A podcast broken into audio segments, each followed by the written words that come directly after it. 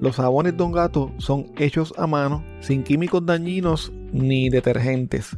Son elaborados con aceites naturales, esenciales y aromáticos seguros para la piel. Pruébalos y siente la diferencia. Visítalos en jaboneradongato.com y utiliza el código CrimePod para obtener un 10% de descuento en tu compra. Este episodio es traído a ustedes por libros787.com. Ordena tus libros favoritos escritos por autores puertorriqueños desde la comodidad de tu casa. Utiliza el código promocional CrimePodPR para que recibas envío gratuito en tu primera compra. Envíos a todas partes de Puerto Rico y Estados Unidos. Una buena investigación puede ser la diferencia para probar un caso más allá de dudas razonables. Si necesitas alguno de los siguientes servicios, todo tipo de investigación, análisis y reconstrucción forense, investigación criminal para defensa legal, extracción y análisis forense de celulares y computadoras, pruebas de polígrafo, toma y análisis de huellas dactilares, artista gráfico forense, investigaciones privadas dentro y fuera de Puerto Rico, análisis forense de documentos y firmas. Puedes llamar a Fernando Fernández, investigador privado y forense con más de 17 años de experiencia a nivel local e internacional al 787-276-5619 o visítalo en fernandofernandezpi.com. ¿Te gustaría probar los snacks más deliciosos y sorprendentes del mundo? Nova Monchis tiene una amplia variedad de monchis exóticos de diferentes países Nova Monchis te ofrece una experiencia gastronómica única y divertida y son los pioneros en traer estos productos a Puerto Rico. Visita Nova Monchis en Facebook e Instagram o llámalos al 939-228-5445 para que hagas tu orden hoy mismo.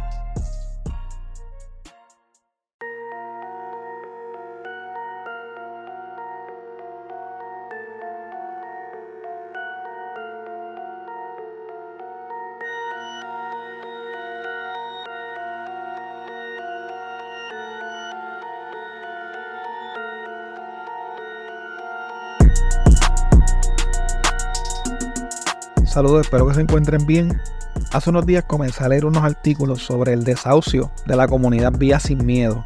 Esto fue un evento muy lamentable que ocurrió en el 1982, apenas dos años después del asesinato de Adolfina Villanueva, ocurrido en medio de un desalojo ordenado por un tribunal.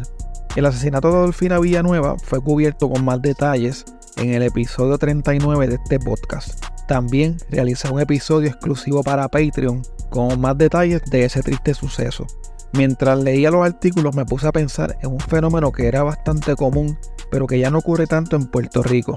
Algunos le llaman la invasión o asalto de terrenos, pero los que ocupan los terrenos se refieren a esta acción como rescate de terrenos. Como no soy historiador, le pregunté a Esteban Gómez del podcast Plan de Contingencia sobre esta práctica y me dejó un mensaje de voz diciéndome lo siguiente. Buenos días, Armando. Mira, lo que sucede aquí con la mal llamada invasión de terreno es que los orígenes de eso, de, de situaciones lugares como Villas Sin Miedo, Villas del Sol, no fueron en los 70 y en los 80. ¿sabes? Sí, en ese contexto respondió, en ese contexto respondió a que la gente pobre no tenía lugares donde vivir y dijo, pues mira, estos terrenos están vacíos, pues aquí fue, aquí hicimos nuestras casas. En muchas ocasiones, ese tipo de ocupación de terreno se hace también eh, para meterle presión al Estado.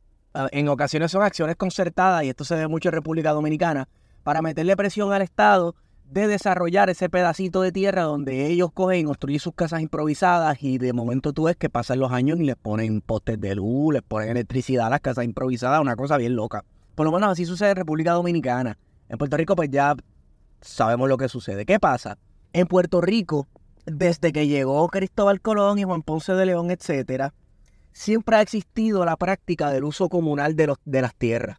Eh, siempre existió, ¿verdad? La propiedad que esta tierra es del, de fulano y del marqués de Mengano y del duque de yo no sé quién rayo, pero eh, las tierras del rey, lo que se llamaba las tierras del rey, eran terrenos comunales y era una práctica bien común que la gente cogía y aquí fue y se construía su casa y ya. Entonces, como no existía la noción y sentido y la legalidad de la propiedad privada como se conoce en el mundo capitalista burgués, ya eh, de después de esta cuestión liberal en adelante, las revoluciones burguesas y liberales de ahí en adelante, no existía nada de ese marco eh, legal que te garantizaba que esa tierra es tuya y propiedad privada, etcétera.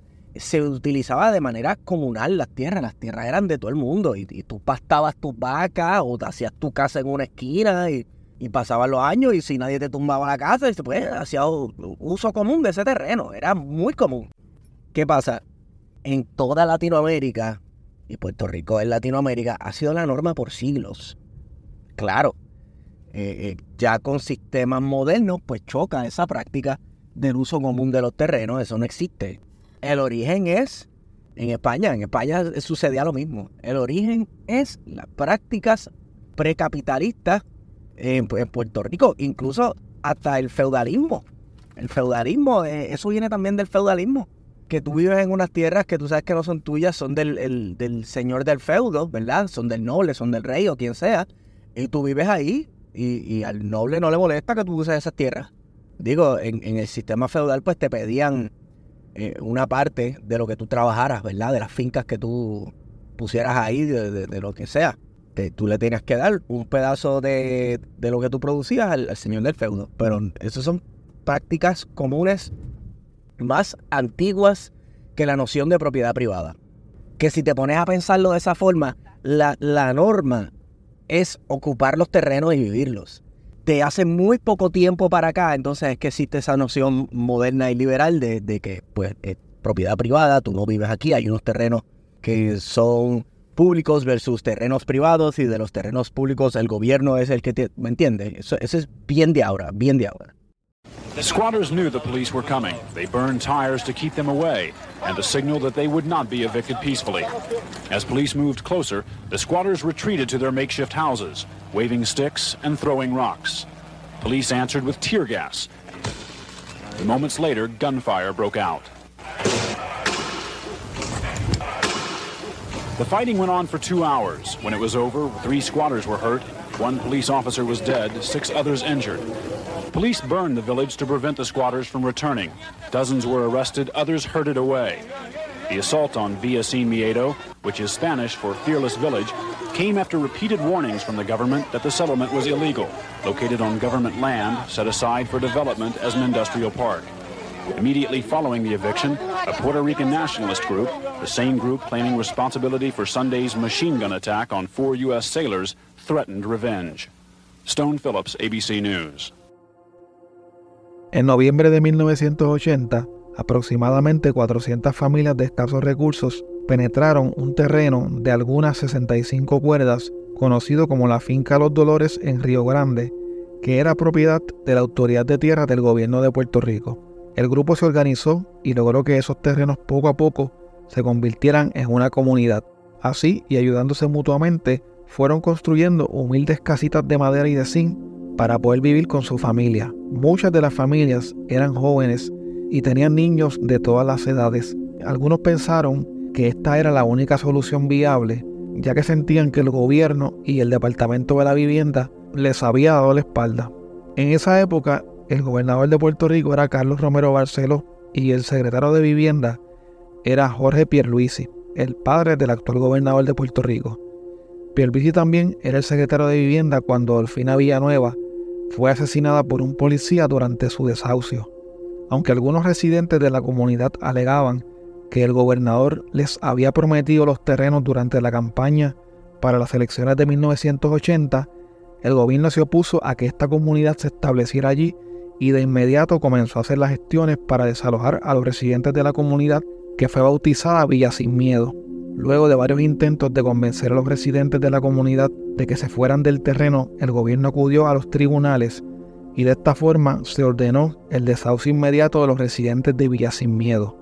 La mitad de las familias que vivían en la comunidad decidieron irse por distintas razones. Algunos lo hicieron tal vez para evitar confrontaciones con el gobierno y con la policía. Sin embargo, unas 200 familias estaban dispuestas a luchar sin importar las consecuencias por permanecer en la comunidad que habían construido con tanto esfuerzo. Entraron a la comunidad de Villa Sin Miedo, cuando aún consistía en un rescate de tierras, alrededor de 800 familias, 800 familias completas. Eh, no habían pasado ocho horas de haberse cortado los primeros alambres de esta comunidad, cuando toda la fuerza policíaca, todo el instrumental represivo estaba en la cercanía de la comunidad. Eh, de ahí surge entonces la primera reunión en la comunidad que fue ese mismo día a las 7 de la noche. Eh, vemos la necesidad de organizarnos, de unir nuestras fuerzas, porque el monstruo represivo que se acercaba no era muy eh, decente realmente. En esos momentos quien había llevado la voz cantante en la movilización de la gente hacia el corte de los alambres era nada más y nada menos que un politiquero popular que no tenía ninguna necesidad de vivienda ya que poseía parcelas en el sector vecino y que aparte de eso había vendido anteriormente una parcela que le había ofrecido por el Departamento de Vivienda. Al enterarse los rescatadores de la comunidad de esto, se indignan, ya que un especulador no tenía en el 80 cabida en esta comunidad ni la tiene en el 82. De esa forma, este, el compañero Miguel González Rodríguez eh, se dirige a la comunidad, a ese grupo de personas que estamos ahí eh, cuestionándonos qué es lo que va a ocurrir, para dónde se va a mover este, todo este instrumental que está en la cercanía, qué es lo que vamos a hacer. Eh, la, la, respuesta de todas las personas que estábamos allí es tenemos que organizarnos, tenemos que unirnos y vamos a permanecer aquí estrictamente la gente que tenemos una real necesidad de vivienda. Eh, al, al, gobierno de Puerto Rico, a los gobernantes de este país, le, le molestaba y tal vez eh, los llenaba de indignación que en un punto tan visible de, de esta área estuviera una serie de, viviendas enclavadas en la forma en que nosotros nos enclavamos. Estábamos dejando ver abiertamente a la luz pública, a la luz del día, que las necesidades de este país, las necesidades de vivienda, no se habían resuelto ni se han resuelto como manifestaba el secretario de Vivienda y el gobernante de este país, Carlos Romero Barceló. El 18 de mayo de 1982, poco antes de las 10 de la mañana, un largo tramo de la carretera número 3 que colindaba con la finca en donde se había levantado Vía Sin Miedo fue cerrada al tránsito por la policía de Puerto Rico.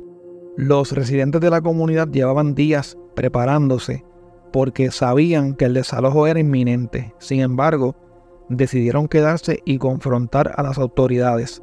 Los residentes de Villa Sin Miedo se apertrecharon en la comunidad y quemaron unas gomas de auto que servían como una especie de barrera a la comunidad. Esa mañana Villa Sin Miedo había amanecido sin agua y sin luz, ya que el gobierno les había cortado los servicios esenciales. El teniente coronel Ángel Ortiz de la Unidad de Operaciones Tácticas de la Policía, o Fuerza de Choque como también se le conoce, comenzó a leer por un altoparlante la notificación y requerimiento de desahucio emitida por el tribunal. Lo mismo se hacía desde un helicóptero que sobrevolaba la comunidad. Aunque no se conoce el número oficial, se cree que al menos 300 policías se dividieron en dos grupos para ingresar a Villa Sin Miedo. Un contingente de la policía entró por la parte trasera del terreno con el objetivo de desalojar a los residentes lanzando bombas lacrimógenas y chorros de agua desde cuatro camiones de bomberos. De repente, cerca de las 10 de la mañana, el agente de la policía de Puerto Rico, Wilfredo Coto Aponte, según la policía, murió de un disparo que le realizó uno de los residentes de la comunidad, el cual fue puesto bajo arresto de inmediato. A esa hora había un verdadero caos en la comunidad.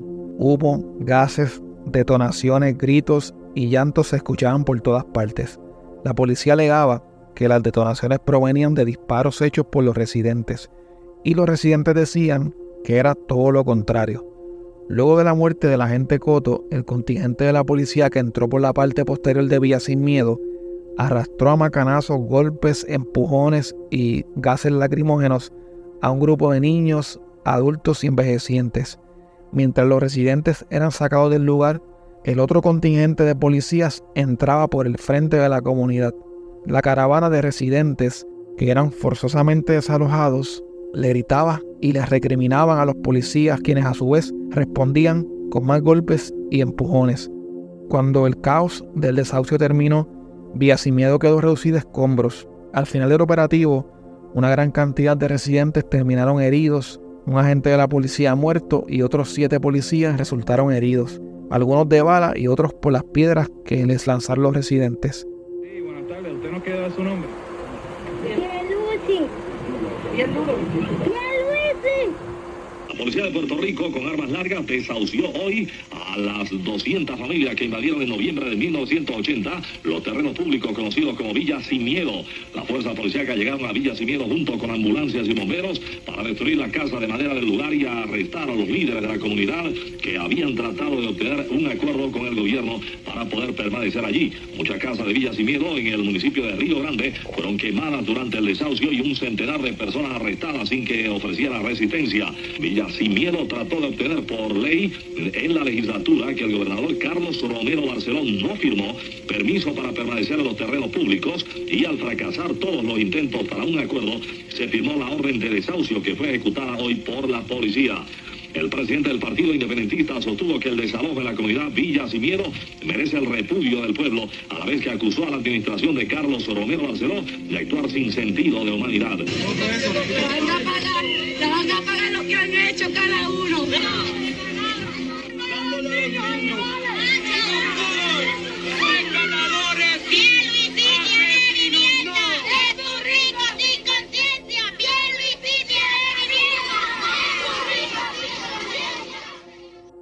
Hay que aclarar que no todos los que estuvieron presentes durante el desalojo de Villa Sin Miedo eran residentes de la comunidad. Aunque la gran mayoría lo era, también había entre ellos estudiantes universitarios y activistas. A las 11 y 15 de la mañana, varios agentes de la policía bajaron una bandera de Puerto Rico que habían colocado los residentes de Villa Sin Miedo en una loma que quedaba en medio de la comunidad. En su lugar los agentes izaron la bandera de la fuerza de choque.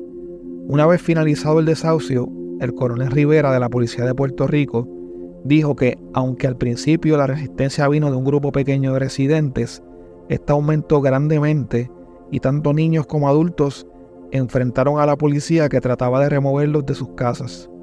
El coronel dijo también que los residentes usaron bombas Molotov, armas de fuego, palos, piedras y otros objetos. Además, durante el desalojo, estos devolvían las bombas lacrimógenas que le lanzaban los agentes de la policía. Aunque la policía negó haber quemado las casas, algunos periodistas pudieron observar cómo unos grupos de dos o tres policías entraban a las casas, salían y tan pronto salían de las casas, éstas se prendían en fuego. La versión de la policía era que los residentes habían dejado antorchas dentro de sus casas y las estufas de gas abiertas para que éstas se prendieran solas. Oficialmente se indicó que en Villa Sin Miedo había 280 casas, muchas de las cuales fueron quemadas. El día del desalojo, la licenciada Rina Viaggi, quien era abogada de algunos de los residentes de Villa Sin Miedo, llegó hasta el lugar para exigirle al coronel Rivera que le ordenara a sus agentes que no le siguieran quemando las casitas y las pertenencias a los residentes. Luego lo amenazó con una demanda por daños y perjuicios. Sin embargo, el coronel Rivera ignoró los reclamos de la abogada y le dijo que tenía que atender otros asuntos más importantes. En ese momento fue lanzada una bomba lacrimógena contra los periodistas y la propia abogada. Hubo otros periodistas que también denunciaron agresiones físicas por parte de agentes de la policía. Como a eso de la una de la tarde, un grupo de empleados del Departamento de la Vivienda llegó hasta Villa Sin Miedo para concluir el desmantelamiento total de las casas que allí habían construido las personas que el gobierno y algunos comentaristas de opinión pública llamaban invasores.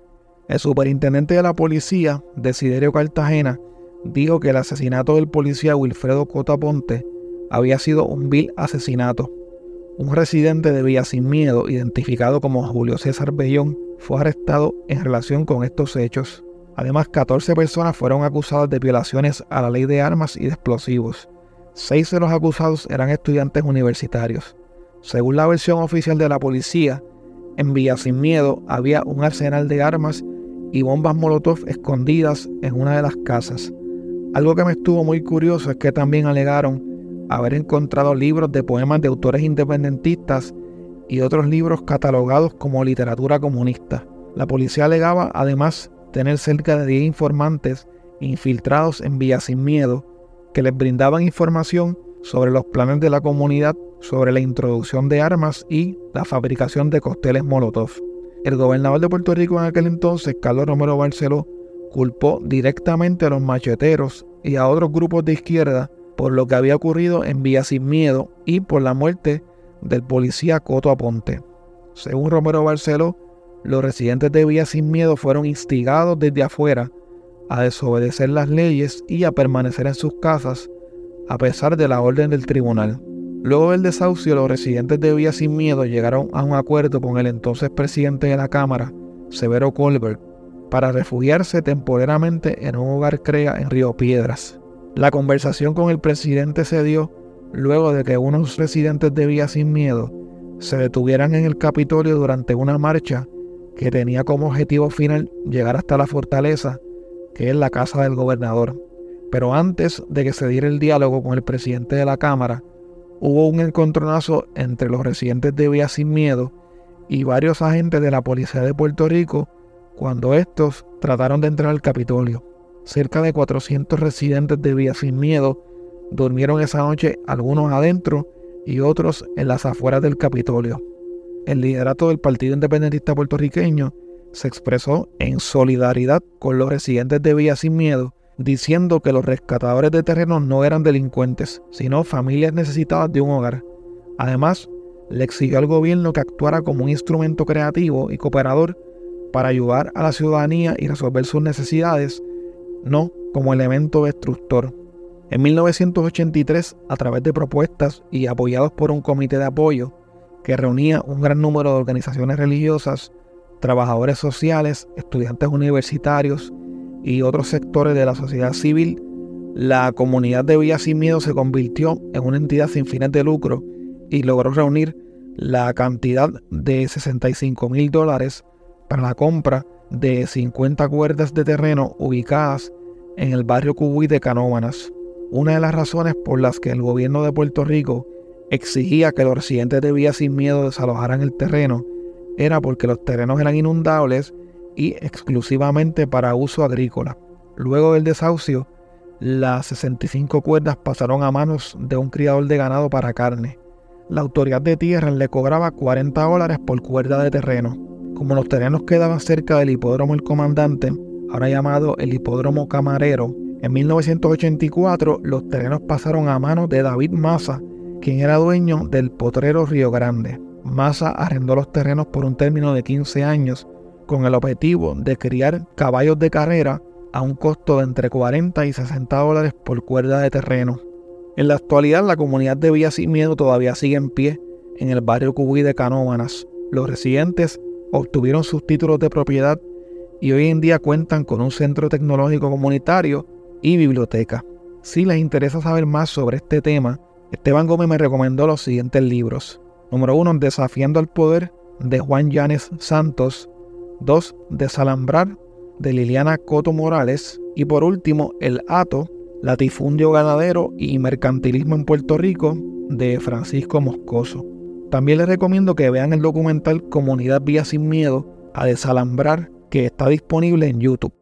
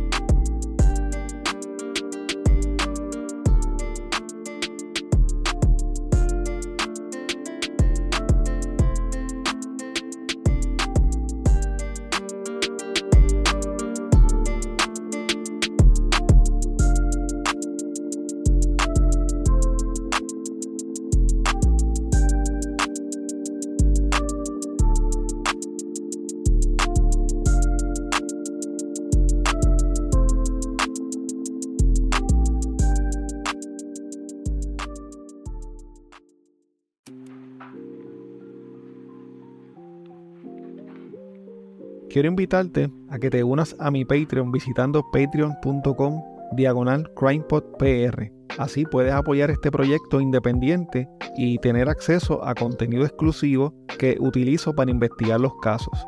Si tienes un negocio propio o un producto o eres parte de alguna empresa que le gustaría anunciarse en este espacio, puedes comunicarte conmigo a través de correo electrónico a crimepodpr.outlook.com o a través de cualquiera de las redes sociales. Recuerda que nos puedes seguir a través de CrimePodPR en Facebook, Twitter e Instagram y suscribirte a Apple Podcast, Spotify o en tu aplicación favorita para podcast para que no te pierdas ningún episodio. Recuerda también que puedes dejar tu reseña o review de 5 estrellas en Spotify, en Apple Podcast o en cualquier plataforma de podcast.